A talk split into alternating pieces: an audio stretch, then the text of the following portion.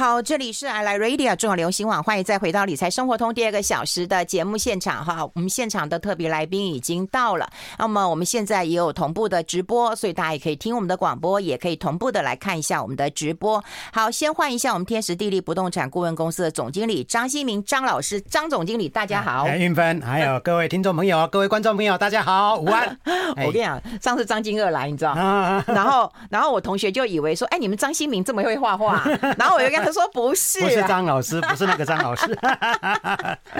然后我跟他说：“诶、欸，张新民还没那么老，等到他再老一点，他可能也会去画画。” 你们不会同时同时的一个老师吧？不是，不是，不是，我确定了，那个画风一出来就知道不是同一个老师。对对对，哎，你的意思是说我很老是吧？没有没有没有。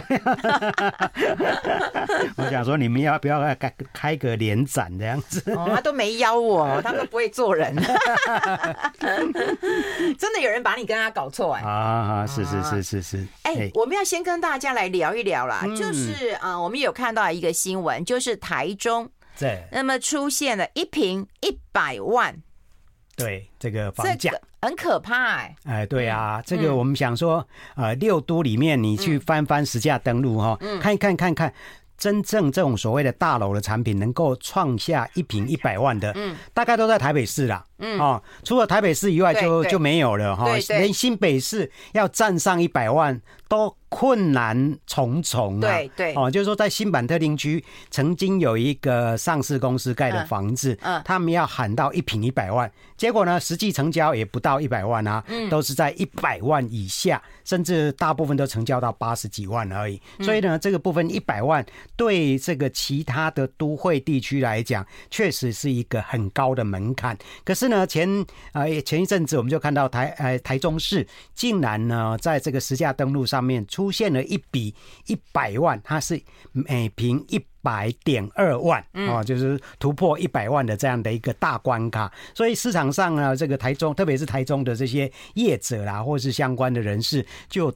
竞相走告，就是说，哎，我们台中市也创下一平一百万的这个行情了哈，呃，大家都兴高采烈，好像真的是要放鞭炮的那种感觉，所以让我想到，就是说，啊，在二零零七年，我也应邀到台中啊去演讲，那是台中市不动产那个开发工会，嗯，他们请我去做演讲，嗯，那时候呢，当天呐，哈，当天我记得很清楚，那一天在台中七期从化区，嗯，也有一。笔土地成交每平一百零一万，嗯，哦，就是说土地成交一平一百零一万，嗯，哇，当时他们的业者也都是开心的要死，就跟我讲说啊，你们台北哦有一零一博下面啊什么，我们也有啊，臭屁的，我们的土地也成交一平一百零一万的哦，所以我就觉得他们也蛮有一点阿 Q 的感觉了哈。可是呢，这一次。是房价一平突破一百万，哇，这个对他们来讲更是一个很高难度、很值得纪念的一个里程碑这样子。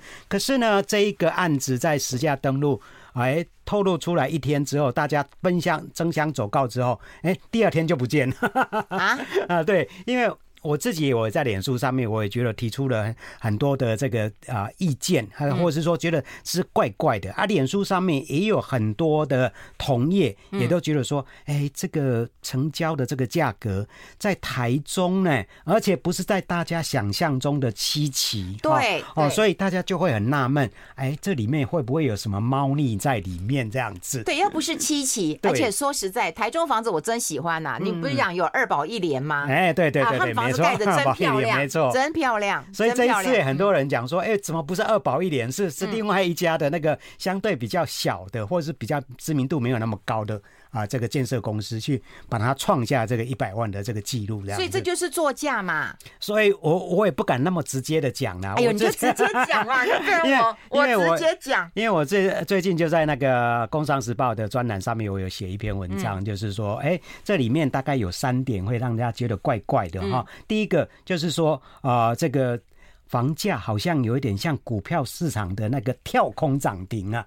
啊，跳空涨停，因为现在台中的房价如果七期大概都在八十几万，那要顶到九字头都不容易。对对。那这个案子呢，它之前的成交价格也大概都在八十几万，甚至有些到七十几万。可是呢，这次一成交就到一百万，每平一百万，就有点像股票市场那种跳空，嘣涨停这样的感觉。我跟你讲，那就是作价，主力在作价。对，那那个如果又多，股票市场上就是这样，韵芬就很了解，这个就是可能业者他们的一种操作手法这样子。嗯，那因为如果说跳空涨停的话，它没有这个这个比较扎实的这样的一个呃这个经过不断的测试的话。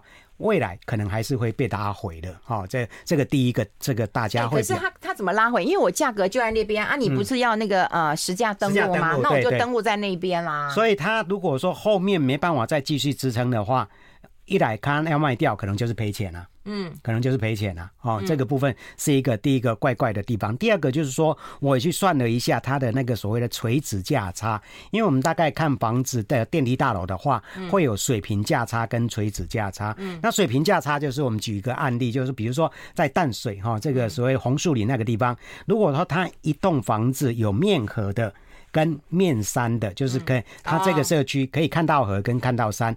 那同一同一个楼层哦，可以看到淡水河的，可能一瓶可以卖到七十万。嗯，可是呢，看山的呢，只能卖到可能三十五万到四十万。哦，差这么多。这个就是水平价差，这个水平价差。那垂直价差呢，是它每一个楼层的价差哦。那每一个楼层可能就会差个一平，差个几千块哈，两三千块、五千块。可是这个案子呢，我有算一下，它。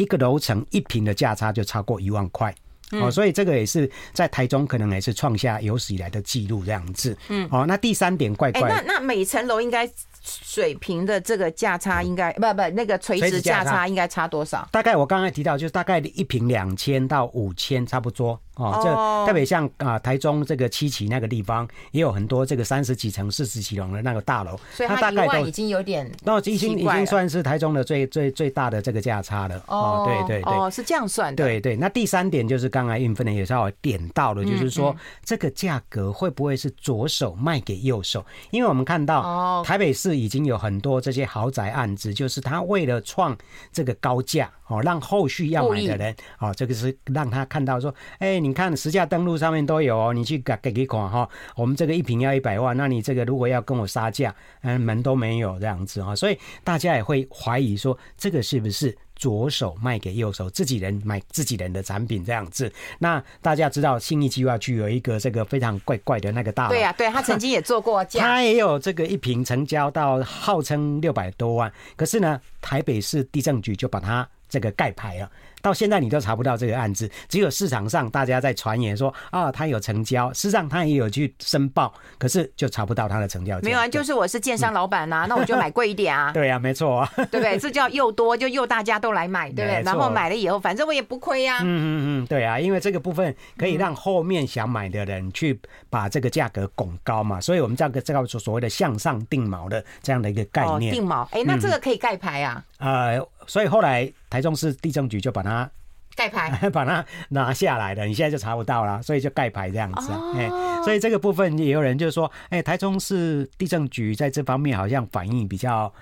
慢了一点点，不是迟钝，是慢了一点点这样子。嗯，哎，对，因为说实在的嘛，但你对大家都会存疑嘛，你又不是蛋黄区，你又不是那种非最精华的地方。因为我们这样说，价格会创新高，大部分都是在所谓的蛋黄区哦，像台北市的信义计划区的，或是大安区比较有可能，或是像新版的这个新北市的新版特定区比较有可能。那台中应该是在七期哦，那因为这一个地方它这一次成交一百万。的是在啊，这个水南经贸园区这个地方是一个新兴的从化区，现在都在长草，没有在长房子。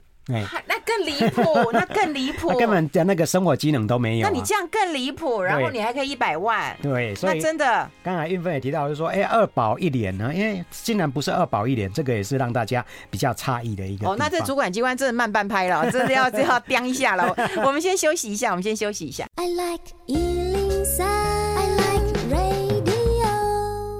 好，我们持续跟我们房地产的专家张新明张老师张总来聊一聊。刚刚有跟大家来这个啊、呃、解构一下哈，就是台中的百万的豪宅啊，其实是当然呃听起来就知道嘛，人为炒作的那个迹象其实蛮明显。当然主管机关我觉得至少还有把它下架了啦哈。嗯嗯。那我们来看看就是呃天龙国好不好？好好。哎台中我们来看看天龙国台台北市。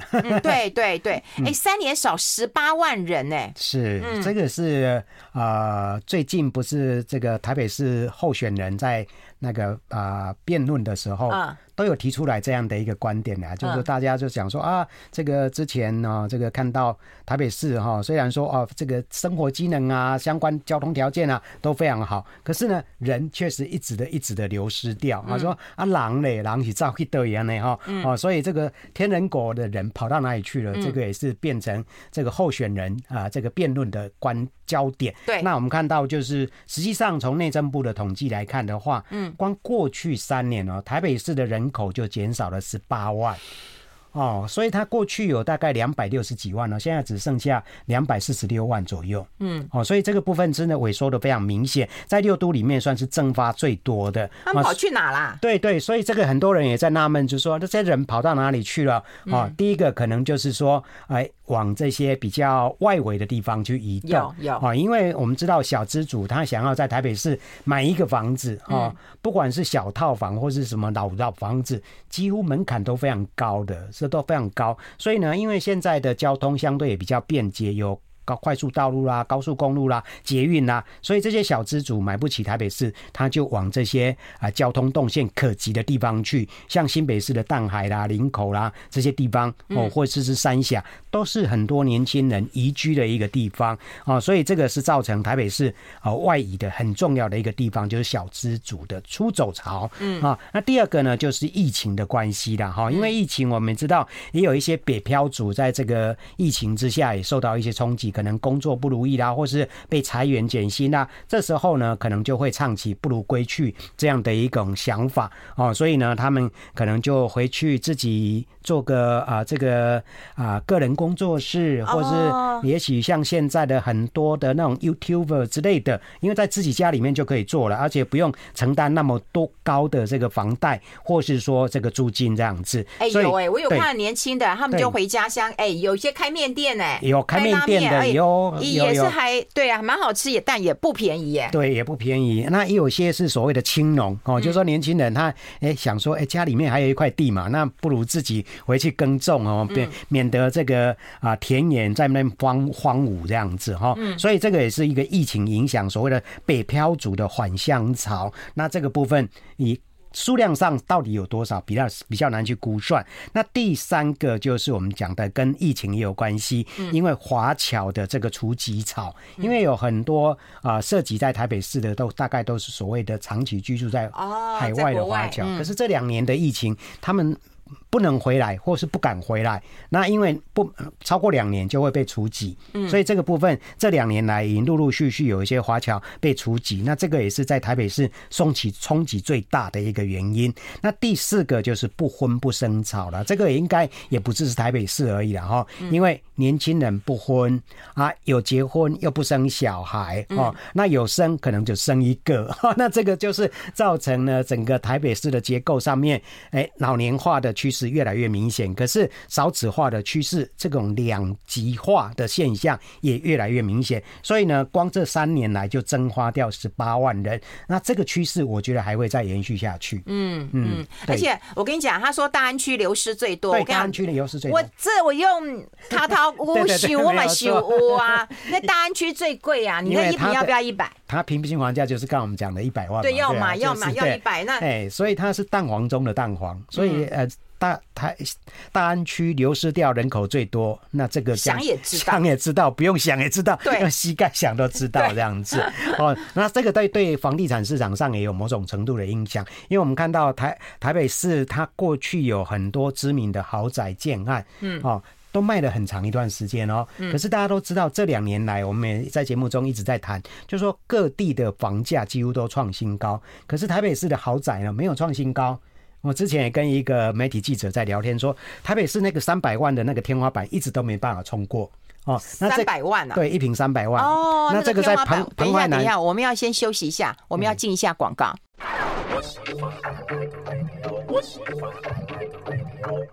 好，欢迎回来理财生活通，我是夏云芬，在我旁边的就是我们房地产的专家啊，张新明张老师了。那我们就跟大家聊一聊，如果说天龙国人都往外跑的话，他们大概会跑去哪里呀？嗯哼，大概有几个动线啊。对，一个就是我们讲的这个过去的中山高嘛，哈。那从中山高可以啊，台北市下去的话，就是到啊桃园啊，桃园这个桃园真的很多芦竹啊，芦竹，然后再来可能再更往南的到中立，嗯，然后甚至到呃这个我们讲的大溪啦啊，或是啊这个杨美最南端到杨美，那这几年来甚至啊，它往西边的。那个观音这个地方也蛮多人往那个地方走的哦，因为这个地方的房价相对比较便宜，而有一些的那个房子盖的，我真的没听过。有有有，观音就是每年那个莲花季的时候，就是到观音季。哦，他 那边在这几年呢，盖出很多那种电梯大楼，可是几乎都坐落在那种所谓的啊田野之中。所以你会看到那个房子，你如果到那个楼上去，景观视野非常漂亮，这样子哈。所以这个也是很多台北客可能他们在脱离这个都会区繁忙生活之后，哎，想说有一个比较恬静、比较啊没有那种喧嚣的这种居住环境的时候，这个地方也这种地方是蛮多人的一个选择，而且房价相对比较便宜，相对比较便宜这样子。那另外一个就是往啊这个啊北二高这个的动线嘛哈，可能到啊莺歌啊莺歌，然后到。到啊，三峡莺歌，然后再来就巴德了。巴德因为这几年来，它的那个大型的那个购物中心也是对对非常非常的这个活络，然后民众啊，这个当年的房价也相对比较低廉，大概。一字头到二字头，嗯、那现在因为随着就是所谓的他们的绿线的捷运在动工的情况之下，巴德的房价也都涨上来，现在普遍都到三字头了这样子。嗯，对。所以你看都会往外跑，那而且早年跑的还是对的，因为价格相对便宜。说实在，现在也都贵了。现在都拉上来了，都拉上来了。对对对对。哎、嗯欸，那如果说我们看到，就是说现在的房价到底该做怎么样的一个观察？第一，我们先看到空屋率它又创新高，对对不对？没错。可是说实在，价格没有跌啊。嗯，对，我们都会讲说啊，应该跌，应该跌，问他就没有啊。是高空屋率哈，这个是一直台湾的一个问题点。嗯，那这个我记得蔡英文上来的时候，二零一六年嘛，嗯，那时候他提出了一个政策，就是要提供二十万户的社会住宅。嗯，那很多人可能误会说，二十万户的社会住宅是不是要啊这个找土地要全部用盖的啊，要再盖新房子？可是呢，它不是全部用盖，是其中十二万户由。政府或是地方政府来盖，八万户要由这个所谓的空屋来做移转。那这个空屋最主要就是看到我们的呃，实际上我们台湾一直都有八十几万户的空屋。那在在今年上半年的时候，这个内政部的统计，我们的空屋率甚至来到九点七二左右，就是比前前一个。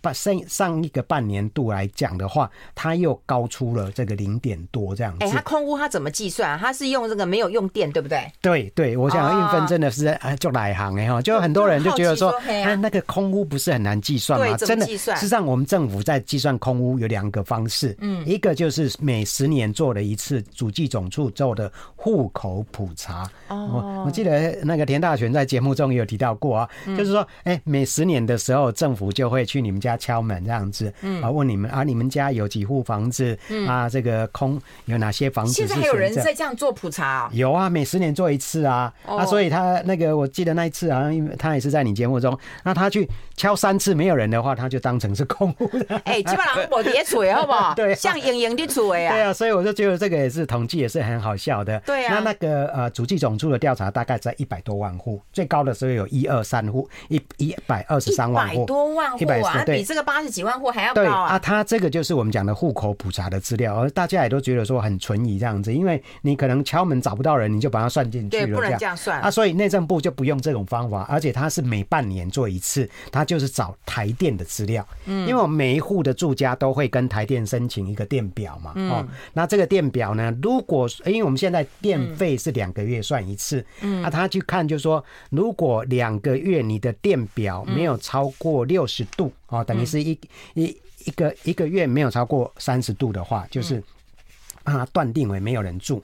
因为如果说你这个家人家庭有人住，这电冰箱一直开着的话，就会超过基本电电费。哦，是啊，对，光电冰箱，对对对，你一直因为电冰箱一直开着嘛，对不对？哈？所以那这个部分就是，哎，如果说你连这个基本度数都没有到的话，他就认定你是空屋率这样空屋数。哦。那所以这个部分是内政部所采行的用台电的这一部分的电表数，可是它还是有一些问题点呐，因为有些人家庭内不只只有一个电表，嗯，一户家庭不是一对一的，有时候有些人可能一一户里面可能搞不好哦，比如说你是像有一些那个啊、呃，我们讲的大学商圈，嗯，它一户房子里面可能有六个小套房，嗯，它就会把它分为六六个电表这样子，嗯，哦，让这些啊房客不会去大家争议说，哇，你用的比较多，我用的比较少。哦，所以这个部分也会有一些这样数字上的误差这样子的。可是他因为他做的是每半年每半年做一次，那比较有参考资料，可是比较有参考价值。那今年上半年突然跳升上来，很多人就在解读说，哎，会不会是跟刚才我们提到疫情疫情的关系？有些人没办法回来，哦，所以那个房子就没有人住。可是这个如果说他电冰箱没有没有把它插头拔掉的话，应该还是也会超过底度啊。所以这个部分是比较差异的地方，我认为是最主要应该是新建的大楼增加了，那造成有一些空屋。所以我们啊，还有内政部还有公布一个所谓的建商手上的余屋，这一部分呢达到七万多户。对，我觉得这余屋也有很很有意思。对，因为这个部分就是建商盖好的房子没有卖掉。就叫鱼屋，对，那因为它绝对不会有那个，它一定装电表，可是没有，绝对不会有放冰箱在里面嘛，所以它绝对不会到达底度，所以这个部分就比较准确，而且它还算就是这个部分是啊，内政部是把它当成鱼屋，是说你已经在建商的手里面五年都没有卖掉啊，嗯，哦，所以这个就是等于是一个市场上比较具有潜在卖压的一个这个。余屋的一个这样的一个状况，那现在有七万多户这样子，嗯。嗯嗯，哎，那说起来看起来这些都是对于房地产价格不利的因素，对，没错，空屋率这么高，余屋量也还蛮多的，嗯嗯，但价格就没动，就是没动，对，因为这个部分就是我们讲的，可能跟啊华人世界，我们台湾，哎，台湾人也是一样啊，就是说有土是有财，他买了房子之后。哦，可能就是丢在那一边，他也无所谓。他觉得说，我放的越久，可能就会赚的更多。那这个房子啊，不不出租哦，就闲置在那一边，所以造成就是说，空屋的那个数量一直都非常高，而且也都没有所谓的下滑的这个趋势这样子。嗯，好，待会我们来谈房价的问题。还有一些建商还觉得说，嗯，我成本应该要增加，你怎么看待这个问题啊？我们先休息一下，进一下广告。I like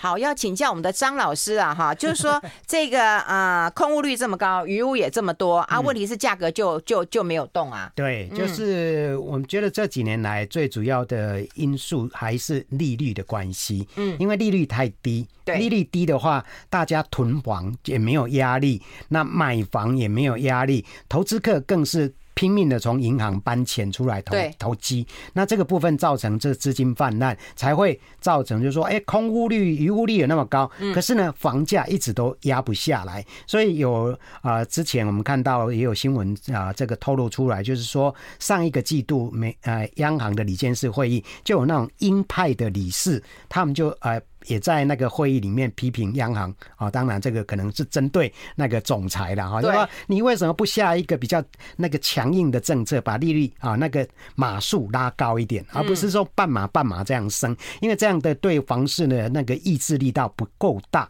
如果说你升的那个码数够的话，那。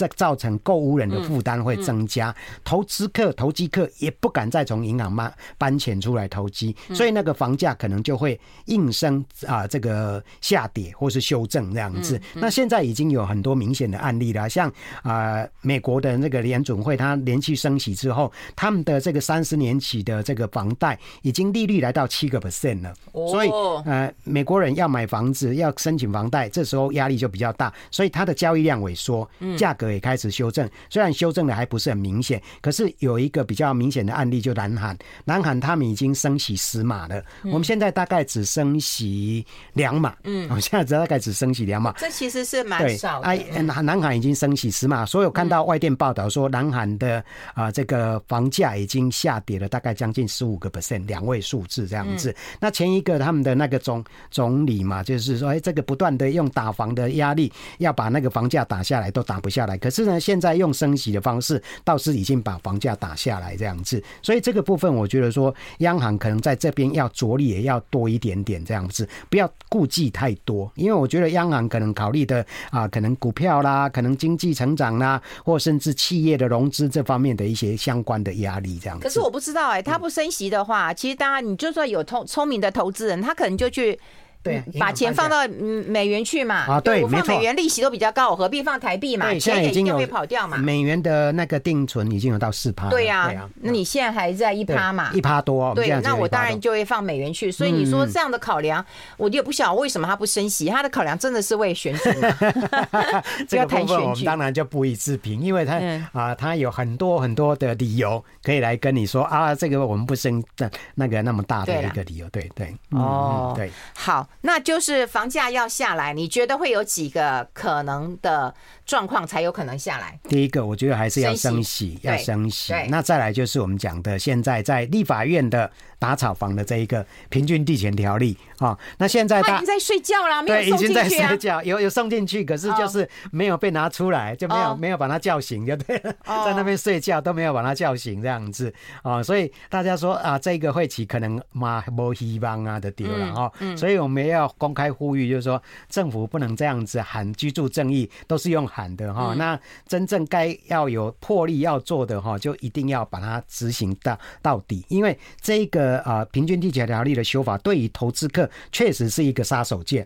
哦，那让他们在这个市场上不敢再这样的一个翻云覆雨。哦，这个买进卖出，那把房价一直炒炒高，那真正要购物要居住的刚性需求的民众要去承担很高的这个啊房屋呃房贷的压力，这个部分就不是居住正义的一个表现。那我们的执政党在立法院有这么绝对多数的这个立法委员，他要过。一定可以过，嗯，那如果说他们要压下来的话，大家可能就看在眼里，很清楚，很清楚，你是有什么样的一个考量，这样子。哦，对，好，哎、欸，那在价格下不来，现在我们有看到一些讯息啊，就是说建商还想要。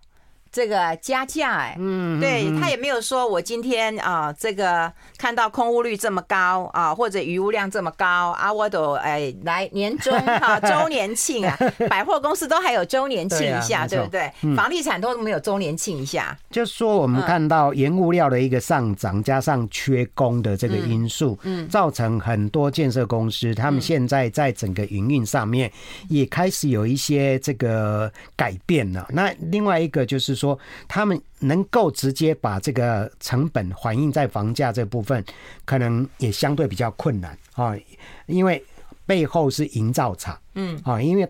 建设公司盖房子都是委托给营造厂，营造厂如果发现就是说现在的成本啊，这个比如说钢筋、水泥啦，啊，在人工啊都涨价的情况之下，他可能就会跟建商讲说啊，这个我们之前讲的那个哈，可能一瓶多少钱每盒哦，你要不要再加价？那这个时候建商如果说同意这个营造厂要加价，他一定会回头去灌到这个房价上面嘛，啊，那所以呢，如果说他已经卖的差不多了，这时候他可能就会觉得说我卖越多会赔越多，所以有另外一派的建商，他们考虑到就是说先建后售，哦，那前建后售不就跟我们那个呃新城屋一模一模对对，就是它先盖好之后呢才开始卖，那这个部分它等于是说可以把这个在。新建当中的这个成本啊，把它反映在后面销售的房价上面，不会有那种所谓的反应不及，或是甚至卖越多赔越多的这种情形。所以现在有一些建商是采取先建后售，可是这个部分就是因为它本身要有足够的财力，口袋要够深，没有的话可能也会撑不下去这样子。嗯嗯，哎、欸，可是都是他们在讲原料成本啊，当然缺工啦哈。那有一些原料成本，那你说原料成本都一直涨吗？嗯，其实不是有涨有跌吗？对，最近就是有反映出来，有一些在需要修正的，有开始在修正这样下跌的情绪。对，那他们还讲就是说，哎，以后要推出那个呃成本加成的，还有先建后售的。那另外有一些人，他们想要跟建商合建，嗯，好，那这这要怎么考量啊？这个问题其实是蛮多的。我们待会一。并跟大家来做一个讨论。我们要先休息一下，进一下广告。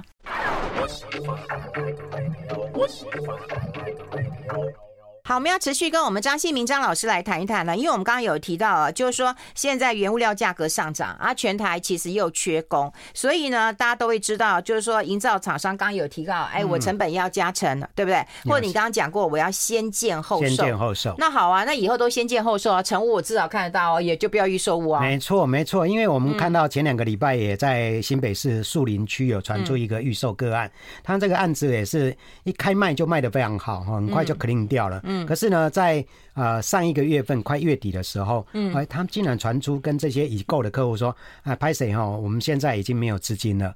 房子盖不下去，我们下个月十一月初就要倒店，倒掉会倒店，然 后公司就宣布倒闭了哈啊，所以呢，那些已购的客户就非常的慌张，就赶快去找新北市的那个消保官，嗯啊，请他来协助这样子，所以媒体上面也都有很多在报道，那这个就让大家再去。重新检视说预售屋该不该让它存在？嗯，因为如果像刚才我们提到，如果是先建后售，对消费者来讲相对有保障的啊。因为预售屋充满了不确定性，这其中可能因为很多的种种的因素，搞不好建商自己的财务规划没有做好，或是说他的因为呃这个相对是一家新的建设公司哦，没有那么大的财力，嗯，一面对这个所谓的工料双涨的这样的一个冲击，造成他。可能盖不下去的一个情形。那消费者如果碰到这样的一种状况，他明蛮明显的就是说他。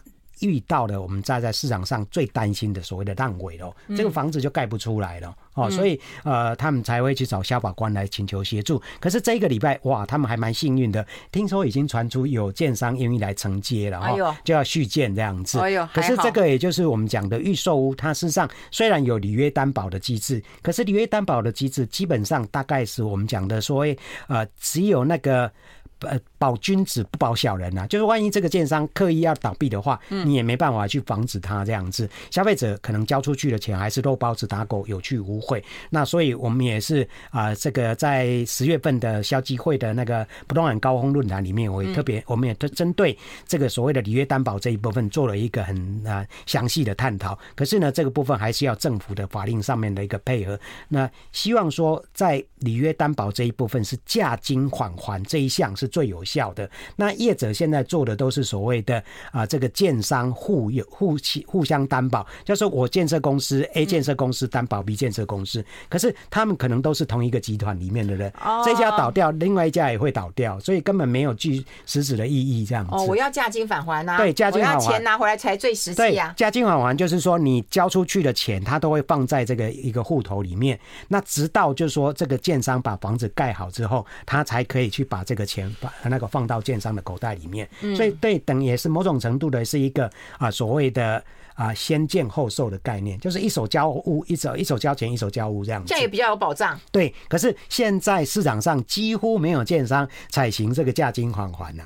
哦，因为对他来讲，那个资金不能动嘛，没有办法动嘛，嗯，哦，所以也也某种程度也就是要考验他的一个财务实力这样子，嗯，哦，所以这个部分，我觉得说，这个现在啊，能够有能力的把那个所谓的成本转嫁。出去的这个是一个，也要看他对能不能够去说服消费者这样子。那能够啊、呃、所谓的先见后售的，他也要财力要很大的一个啊、呃、这样的一个背景，或者是说口袋要非常深这样子。嗯嗯。哎、欸，那现在有很多的地主啊，有人在问啊，就地主想要就是我自己的那个房子老了嘛，我自己盖，然后我跟建商可能可以 keep 分啊，对啊，那就建商出钱，然后到时候分几层嘛，哈。嗯嗯。那可是现在看起来问题也蛮大的，因为刚刚讲过成本的问题嘛。对对，呃，缺工缺料的问题。嗯嗯嗯，而且我们知道，就是说一般我们。呃，像我们这种老房子要更新的话，现在就是一来可能是走传统的都市更新这条路，嗯，啊，都市更新条例；另外一个是走现这几年比较流行的那个围老重建条例。嗯那围老重建条例它就没有面积的限制，可是它就会陷入到一个小小的小小的基地，哈，小小的基地。那它一碰到刚才提到的工料双涨，它可能就是变成烂尾楼的最最高的风险群这样子。那即使盖出来的话，我之前写了一篇文章，就是变成是所谓的纸片屋。